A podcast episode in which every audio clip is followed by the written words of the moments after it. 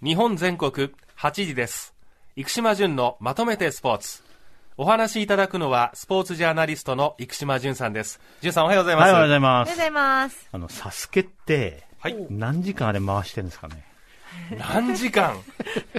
何時間？今週見たんですけども、ね、もうほぼ一日だと思います、はい。ねなんかあの、ファーストステージ終わるともう夜になってない？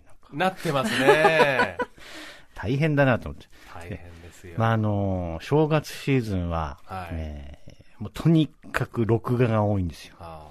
資料的なものもー含めて。はいはい。えもう箱根駅伝で十何時間とかハードディスク食うのが、あの、喧嘩のもとですよ。えそうかああとラグビーとますねか、うんあと、アメリカンフットボールね。あのはい結構アメアメリカのカレッジの中継があったりすると、これまた10時間ぐらいなんですよ。え困りますね。身が持たないですね。それでなんか11月のラグビーまだ見てなかったりとか。おーおーおーおお父さん消してよってそうなんですよ。録画の容量がないんだけどって言われて。でもう、焼いちゃうと見ないから。ああそうですあねーというのを今日どうするかっていうのを、ちょっと、それも大掃除かなというふうに思いますね。はいはい。さあ、じゅんさんが今日取り上げるのはこちらです。2022年のスポーツを振り返り。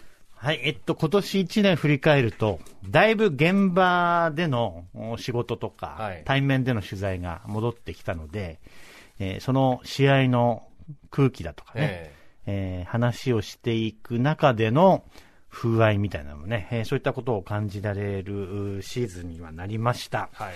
で、えー僕がですね、えー現場で見たことに限定しますと、はい。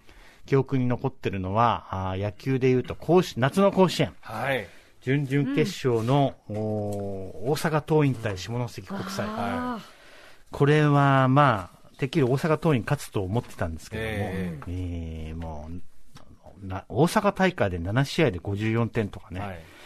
いや、もうだいぶ強いなと思ってたんですけども、おー9回に逆転を許したということで、はい。えー下関国際ね、これで決勝に進みましたけども、最終的には仙台育英が、はい。あ東北勢として初優勝したと地元だ。ね宮城。いうのは今年のね、えー大きなトピックでしたけども、なんだろう、やっぱり、うん逆転勝ちとか名作が生まれるときって、その場の雰囲気っていうのが、はい。突如変わるなっていうのは、記憶に残ってます。あと、日本シリーズ第5戦、ええーこれは京セラドームの方で、吉田正尚の、はい。えーサヨナラホームランが出ましたけれども、あの時もね、なんか9回裏、ちょっと不思議な雰囲気になってきてね、え。え。えーあ空気がちょっと動いたな、危ないな、まあ、ちょっとごめんなさい、危ないなって言ったのは僕はスワローズに来たから、ちょっとあえ。れなんだけど、い。危ないなと思って、えーで、ライトスタンド5階席にね、うん。消える大ホームランでしたけどね。い大。やー、未だにあの、ホームランの奇跡、えーあれ何秒ぐらいだったのかな。それでもまあ、未だに、随分長いこと見たような記憶があってう、んスポーツってのは1秒がすごく長くなったり短くなったりっていうのは、あー相変わらず感じますね。だからまあ来年もそれもたくさん見たいんですけども、あとね、えー印象的だったシーンは全日本大学駅伝が終わって、はい。えー近鉄のいすゞ川っていう駅で、ええ。まあ、あー電車を待ってたら、はい。青学のメンバーが、ええ？えーと、遭遇した時の話ね。ははい、電車移動してたんですか？彼らも。電車移動ですよ、名古屋まで戻るの。あ、そうなんだ。それの時に、まあ、えーブレーキになったね、はい。え2年生か。を、まあ、励ますというようなね、ええ。ーシーンを目撃して、やあ。っぱりそういうところを拾っていきたいなっていうのは思いますね。まあ、記者会見だけではわからない、えー彼らの素顔みたいなうんのがもうとっても印象的で、あーやっぱり現場に行くとそういう、なかなかテレビだけでは感じられないことっていうのは、えーありますので、2023年もね、はい。えーそういったことを伝えていきたいなというふうにえー思いますね。はい。続いてはこちら。お正月は駅伝日和。はい、もうそろそろね、頭が駅伝モードになってきましたけども、はい明日はあーニューイヤー駅伝ということで、ね。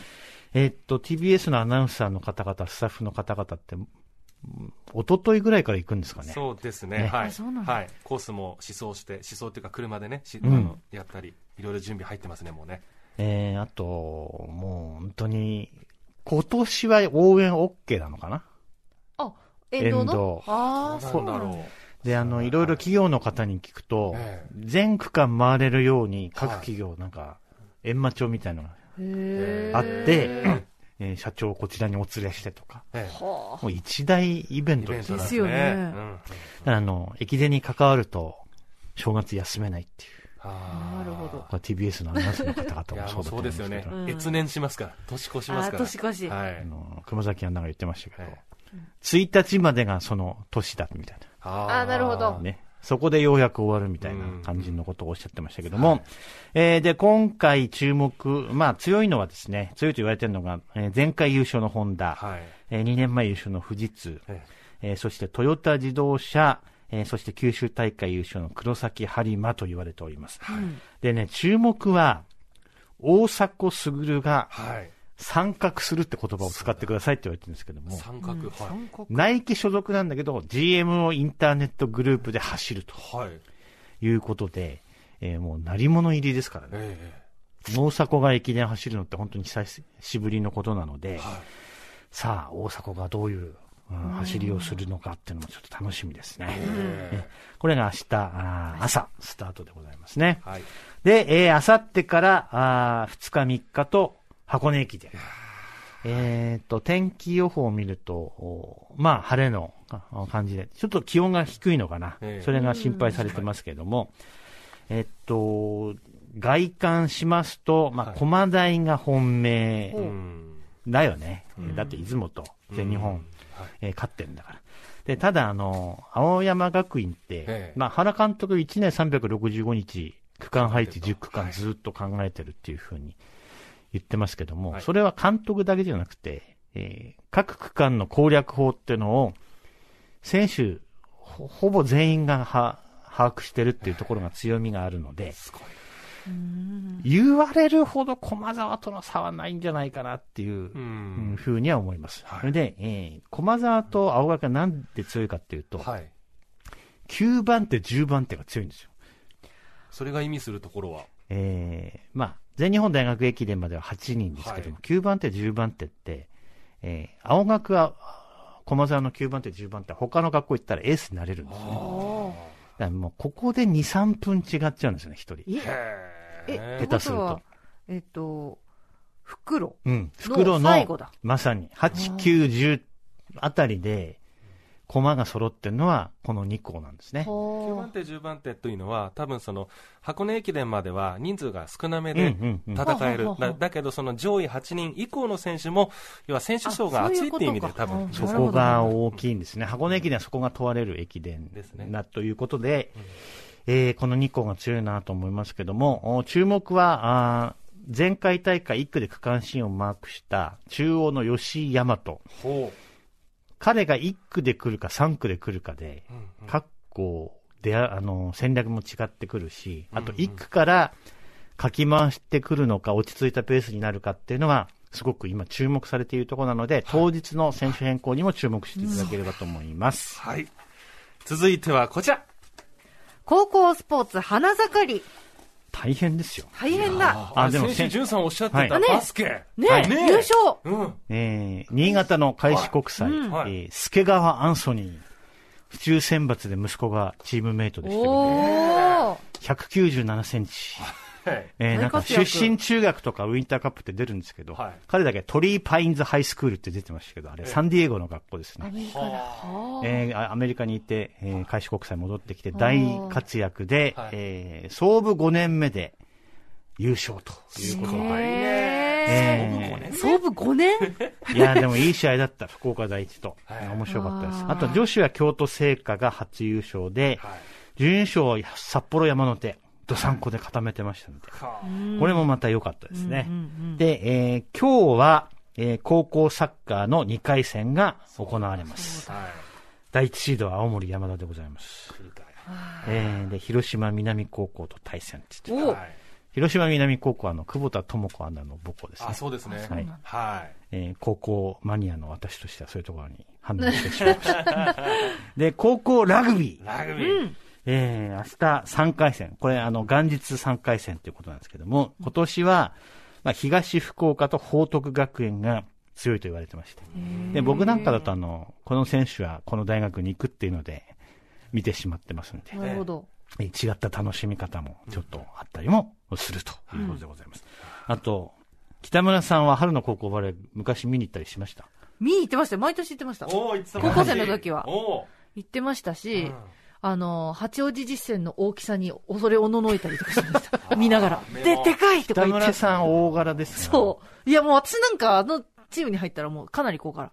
みんな180センチ以上あったと思う。ように見えた。リベロやるしかないぐらいの。リベルやるしか道はないかも。で、その春の高校バレーは1月4日から、これ東京体育館ですね。うん。うん。えー行われますけども、おまあ、春高バレー、えー、52チームずつってすごいよね。52チームか。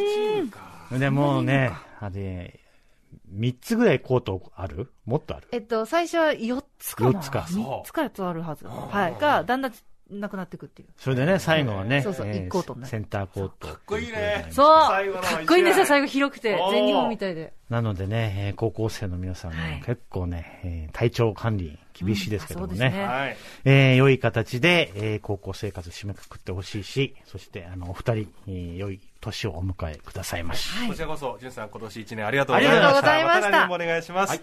ということで、スポーツジャーナリスト、生島淳さんでした。日本全国8時です。生島淳のまとめてスポーツでした。